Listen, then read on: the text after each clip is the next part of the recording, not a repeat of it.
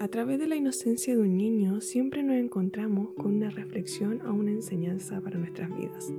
Por ejemplo, cuando vemos un niño que es atraído por un chocolate. Darles la oportunidad de poder escogerlo, ellos esperan ansiosos para poder tenerlo ya y comer. Y cuando llega el momento de morder el chocolate, pareciera que no fue la mejor elección, pues estaba vacío y hueco sin nada dentro y claramente su carita de desánimo y desilusión es evidente. Esto pues es lamentable porque muchos experimentan esto mismo en sus vidas, deseando una vida dulce, adquiriendo posesiones y poder, y experimentan cualquier placer, pero nada los satisface. Mi nombre es Diva y bienvenidos al podcast de Casa Familia Renuevo.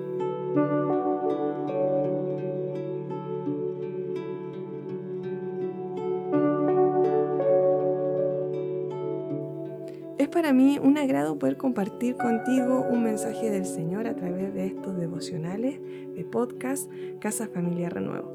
Doy gracias al Señor por esta oportunidad en el día de hoy y quiero compartir contigo esto de poder relacionarnos con los problemas y preocupaciones en la vida y día tras día. Para vivir y vencer la preocupación y la ansiedad de lo que ha de pasar o de lo que ya pasó, es tomar las cosas un día a la vez para vivir un día con fe. Quédate con esto. Un día a la vez para vivir un día con fe. Mateo 6:34 dice, por lo tanto, no se angustien por el mañana, el cual traerá sus propios afanes. Cada día tiene ya sus problemas. Dios te invita a vivir un día a la vez, que podamos disfrutar de las bondades del lo que Él nos da día tras día. Y un día es único para cada uno de nosotros, entonces hay que saber aprovecharlo de buena manera. Cuando Lázaro murió y buscaban a Jesús para matarle, porque le había resucitado, estaba junto a sus discípulos y le dice Jesús que quiere volver a Judea y los discípulos le dicen que no es buena idea y que es peligroso. ¿Ya?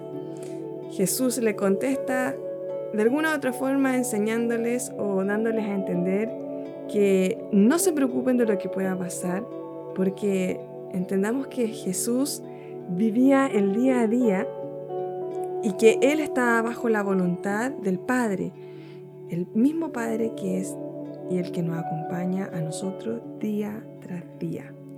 Entonces, ¿para qué traer más preocupaciones de las que ya tiene nuestro día? Sobrecargando el hoy de lo que pueda pasar mañana. Tampoco puedo traer hoy de lo que ya pasó ayer. Y lo que ya pasó ayer, no puedo cambiar nada. Eso ya queda atrás.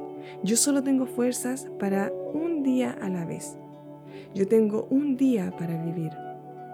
Un día para vivir. Vivir el hoy es vivirlo con intensidad, confiando en Dios, es por eso que en Eclesiastés 3:15 dice, aquello que fue ya es, y lo que ha de ser fue ya. Y Dios restaura lo que pasó. ¿Por qué no vivir un solo día a la vez?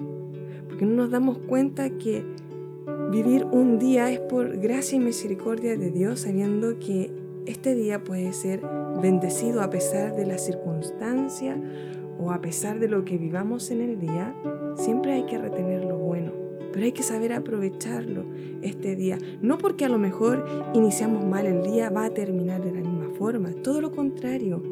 Dios nos da la nueva oportunidad para poder cambiar este día, ¿cierto? Y tomar buenas decisiones. Es por eso que el pasado eh, ya no podemos hacer nada más para cambiarlo.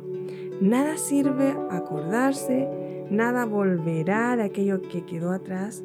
Hacer recordar esos momentos, las amarguras y problemas del ayer no nos corresponde. Si Dios dijo que ya las cosas Él las había hecho nuevas cuando Él vino a nuestro encuentro. El futuro, a diferencia del pasado, aún no llega.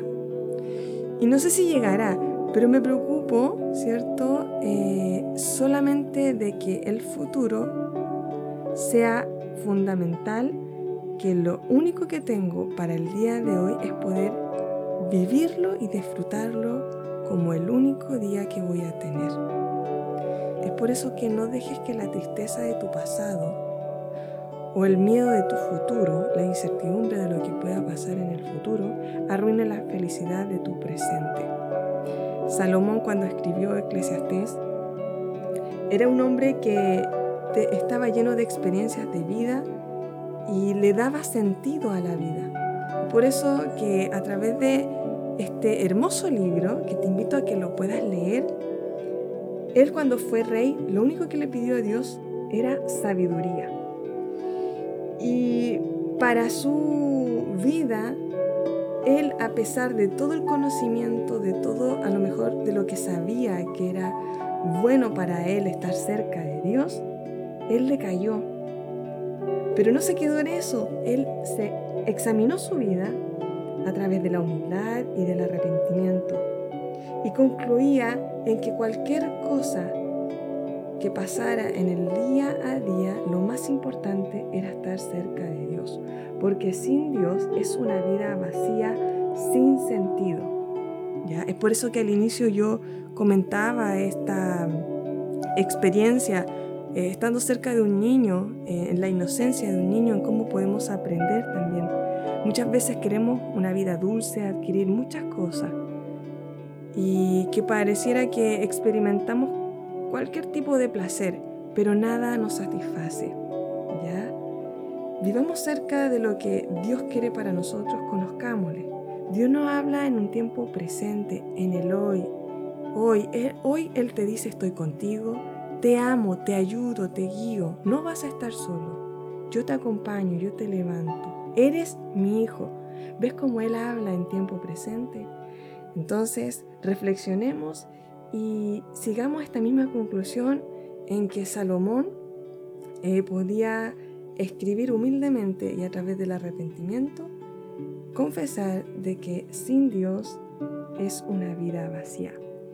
Que este día sea único para ti, que lo puedas recordar y que lo puedas disfrutar en cómo Dios a través de sus bondades te da lo mejor y lo que necesitas, incluso incluso aquellos días que son un poco difíciles, incluso en esos momentos en los cuales a lo mejor pareciera que el día se vuelve gris, pero mira hacia el cielo o simplemente mira a tu entorno, a tu alrededor, a las personas que te acompañan y da gracias por este día y disfrutémoslo al máximo. Espero que este día sea muy bendecido para ti. Te envío un abrazo y un beso gigante a la distancia y recuerda, seguimos juntos.